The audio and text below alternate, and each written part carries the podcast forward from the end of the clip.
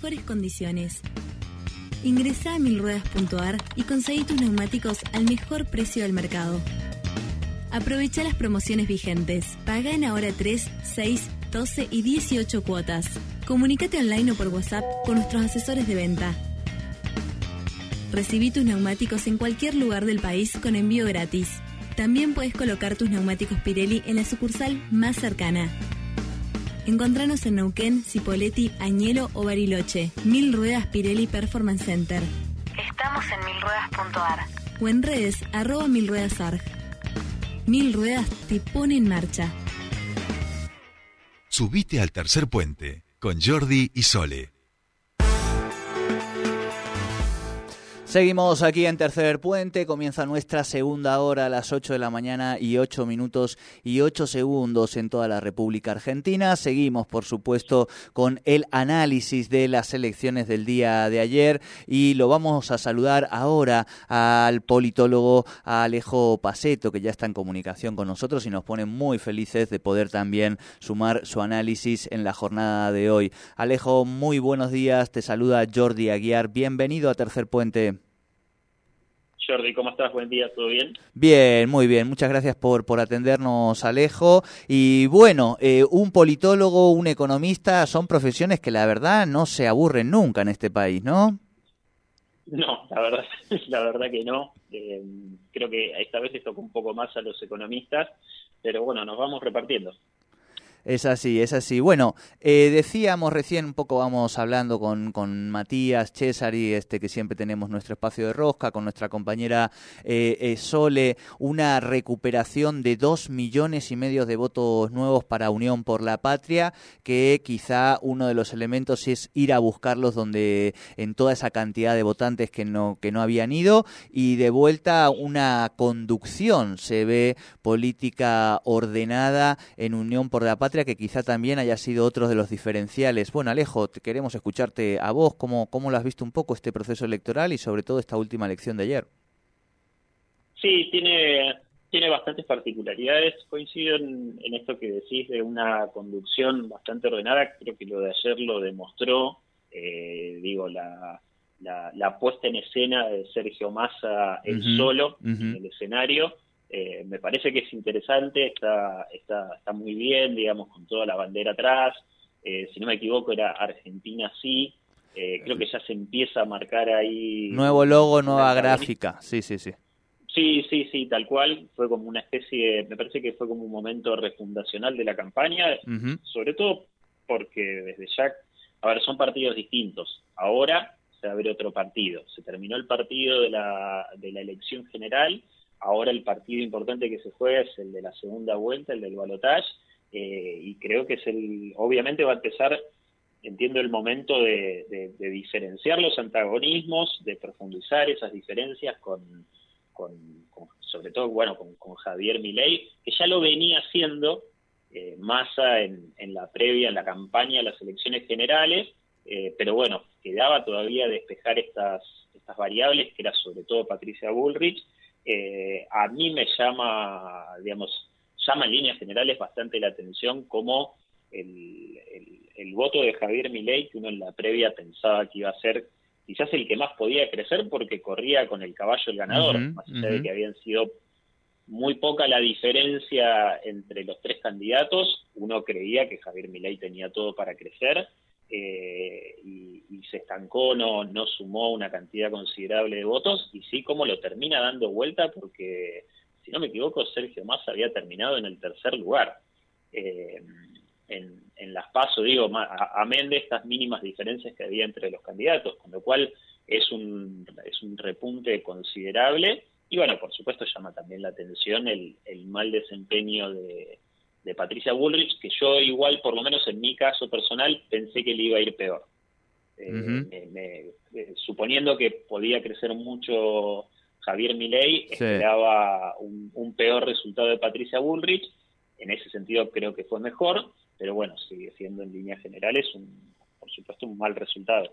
Claro, sí, sí. Patricia largó todo lo que tenía para largar, digamos. El primer movimiento fue Melconian, donde ella se daba a toda la ciudadanía, nos dábamos cuenta que el discurso económico era lo quizá lo que más le, costaba articular. Después los puso a la reta, ¿no? Como candidato, como futuro jefe de su de gabinete de su gobierno, tratando también ahí un poco de cercar este el espacio y sumar a gente que tiene que ver un poco también con, con, con la gestión.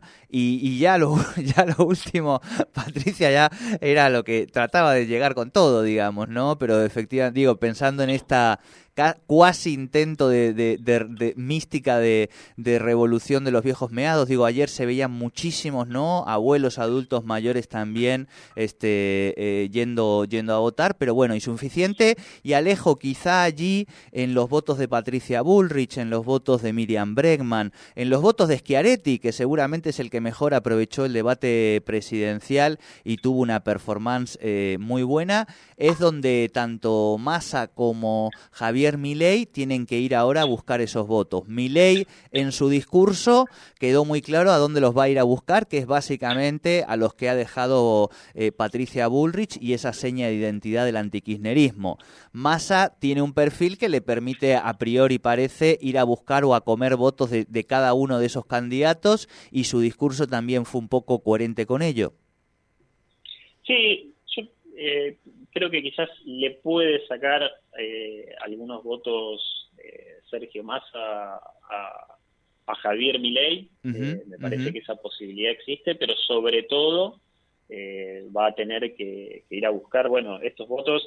Y vuelvo al discurso de, ayer, a toda la puesta en escena de Sergio Massa, que fue un discurso largo, pero me parece que ameritaba para, para que hiciera un discurso de esas características eh, volviendo, reforzando esta idea de, un gobierno de unidad nacional y sobre todo un gobierno y una institucionalidad, me parece que por ahí pasa el mayor antagonismo, ¿no?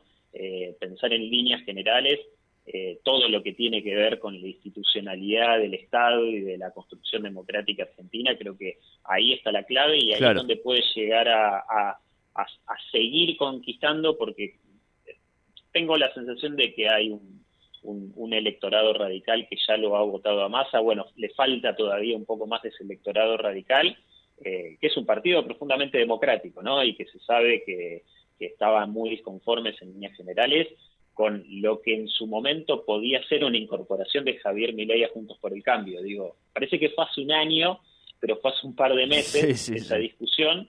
Eh, creo que es el momento en el cual eh, Sergio Massa y la militancia eh, va, va, a apelar a, reconquistar esos radicales y también un sector que, por ahí está más, más identificado con Rodríguez Larreta eh, en el mismo sentido, ¿no? que estaba muy disconforme con una eventual incorporación de, Javier Milei. Ayer alguien, otro colega analista, lo escuchaba decir, bueno, el, quien del sector de Larreta que pueden llegar a votar a Sergio Massa es el larretismo champán, ¿no? Como diciendo, bueno, estos que la verdad que están muy, están muy conformes con, con Patricia Bullrich. Eh, y después, bueno, entiendo que puede llegar a darse una situación similar con, con Schiaretti y ver qué pasará con el frente de izquierda, ¿no? Si, si hay un, por ahí un llamamiento a, votar en blanco o, se da definitivamente ese guiño que también le hizo Miriam Breckman a, Sergio Massa en, en, el debate, ¿no? Cuando le dijo, no me apures con definiciones que todavía no es el balotaje.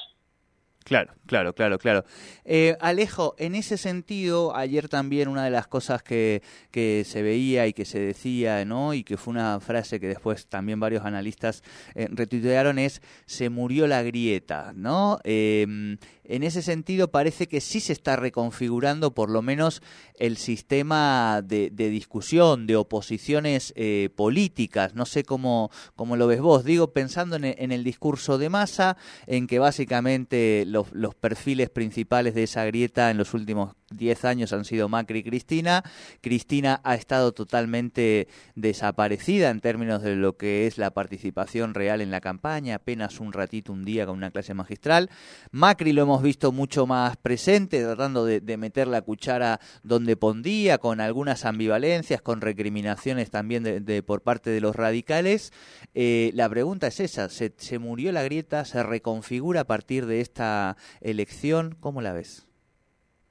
No, no, por supuesto que los, los, clivajes y los antagonismos, que también la forma de decirles en los últimos años, eh, existen desde que existe, digamos, desde antes de la conformación incluso del Estado Nacional, ¿no? Lo, lo que van haciendo es, es, mutando en, en, las identificaciones ideológicas y partidarias. Eh, sí, por supuesto que ahora se reconfigura. Eh, a ver, igual Javier Milei con el discurso de ayer trató de justamente volver a plantear esta grieta, kirchnerismo, anti-kirchnerismo. Eh, también identificando a Sergio Massa con el kirchnerismo, sobre lo cual no sé si Sergio Massa se siente tampoco tan identificado como kirchnerista, por eso. Pero bueno, es, es obviamente el recurso más fácil y con el que más se lo, se lo va a asociar en este sentido. Pero sí, sí, la, la, la grieta, el clivaje se va se va a reconfigurar y sobre todo también, digo, y sobre eso también va a trabajar, por supuesto, eh, Sergio Massa, ¿no? Es lo, que decía hace unos minutos, o sea, es plantear un nuevo antagonismo, plantear una nueva polarización que ya la venía haciendo, pero ahora se profundiza. Claro, claro. Em, estamos hablando con el politólogo Alejo Paceto a propósito de estas elecciones. Alejo, en ese sentido, mi ley es un fenómeno local, pero que también, por supuesto, eh, responde a las dinámicas eh, globales. Lo vimos sin ir más lejos en la jornada de ayer, a eh, al hijo de Jair Bolsonaro, expresidente de Brasil y referente de todo ese espacio en Brasil de ultraderecha, los vasos comunicantes con Vox permanentemente. También había alguna gente de Vox este, dando vueltas ayer por, por la Argentina. Eh, ¿Cómo crees también que esta, este mapa global eh, se puede configurar en Latinoamérica a partir también de, por un lado, la asunción de Lula? Y bueno, por supuesto que hay que llegar al 19 de noviembre, pero planteando el escenario de que finalmente sea más al ganador y no gane mi ley, ¿no?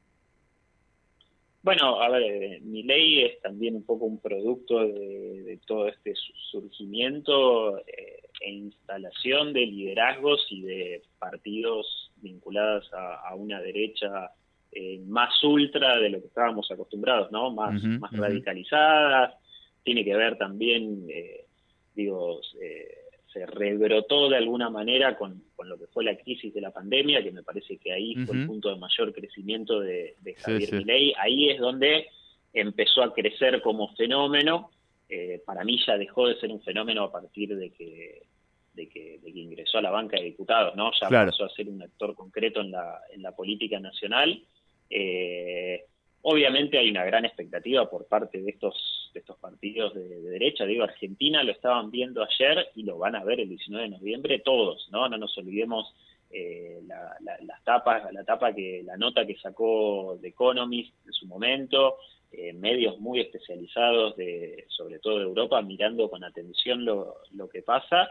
Eh, uno tiene, por supuesto, quizás esa expectativa de decir, bueno, esto, esto quizás ya empezó a cumplir su ciclo y en Argentina eh, no va a ser otro lugar que se pinte el mapa de, liderazgos, digamos, de presidenciables, de presidentes, perdón, de, esta derecha radicalizada, como lo fueron Trump en Estados Unidos y Bolsonaro en Brasil.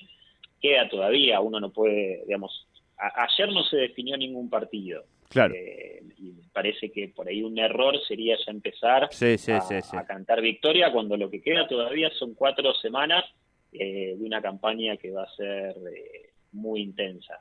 Eh, hay un contexto, se viene dando un contexto internacional y regional favorable o, que acompaña estos liderazgos de, derecha radicalizada, sí, porque de hecho sacó un porcentaje importante de los votos. Sí, sí, sí. Digo, no hay que no hay que minimizar eso, que lo haya casi sostenido o haya hecho una diferencia mínima no quiere decir que es el electorado no le está acompañando y bueno, hay que ver también, digo, hablábamos antes de los votos que, que, tiene que conquistar eh, Sergio Massa, no nos olvidemos de los votos que va a tratar de conquistar justamente con este antagonismo anti-kirchnerista Javier Milei. Claro, claro, claro. No hay nada definido. No, hay nada no, no por supuesto, por supuesto, pero sí es cierto que... O por lo menos te pregunto, ¿no? La sensación es que cuando das vuelta a una elección, haces una remontada y además le sacas siete puntos de diferencia con la contundencia de la victoria también de, de Kisilov, es que sí, las condiciones hoy para Unión por la Patria son excelentes, digo, son muy buenas eh, con respecto a cómo habían sido las pasos, si bien ellos mismos sabían que tenían margen de crecimiento, ¿no? Que habían dormido la siesta y todas esas cuestiones que, se fueron charlando. Sí, también hay algo, yo leía justo ayer, en, eh, mientras se va, iban dando los, iban confirmando los resultados, eh, cuando ya estaba casi definido el escenario, leía a otro especialista que decía, bueno, también va a jugar muy fuerte quizás el tema de las expectativas, ¿no? Porque el electorado de Milei tenía una enorme expectativa de que el partido se definía ayer. Eh, de que iba a ganar. Digo, a Milei se lo daba casi, incluso yo me hago cargo, yo por momentos pensaba que ayer se terminaba. Eh, porque creía realmente que tenía chances Javier Milei de, ganar en primera vuelta. Eh, no sé si está Mati por ahí, Mati César, pero lo hemos hablado. Eh, yo le decía, me parece que se define el domingo. por ayer y, y bueno, eso no pasó. Entonces hay que ver también cómo esas expectativas que, que, se, que, se, desmoronan de alguna manera para aquellos que lo, venía, lo veían a Javier Milei ganando en primera vuelta, su electorado, cómo les repercute, ¿no? Eh, pensando en eh, quizás más en la emocionalidad y en lo que venía generando y en una especie de desilusión. Bueno, no sé, son, son factores que es para seguir charlando en, estas semanas de cara a, la segunda vuelta, pero uno a priori, por supuesto, piensa que un partido que casi que se dio vuelta y el impulso además también que le da, como vos decís, Kicillof en la provincia de Buenos Aires. Tal cual. Eh, creo que es el gran artífice de la remontada de, de Sergio Massa. Sí, y ahí de vuelta, bueno, se nos abren otras discusiones en torno a la nueva melodía, el rol de Cristina, bla, bla, bla, pero obviamente se nos iría Alejo toda la mañana y todavía seguiríamos sin encontrar la, la respuesta certera, que eso es lo divertido de también de la política y en mi caso de, de la comunicación. Eh, Alejo, la última en ese sentido, recomendaciones para nuestra audiencia de lecturas, medios, politólogos, personas en redes que te parezca que, que estos días le, están acertando a los análisis o proponen cosas interesantes, así como para, para instrumentar también a nuestra audiencia? Yo en general recomiendo, bueno, sigo mucho a Gustavo Córdoba, a Paola Subán, Mario Riorda, creo que ahí hay, análisis interesantes.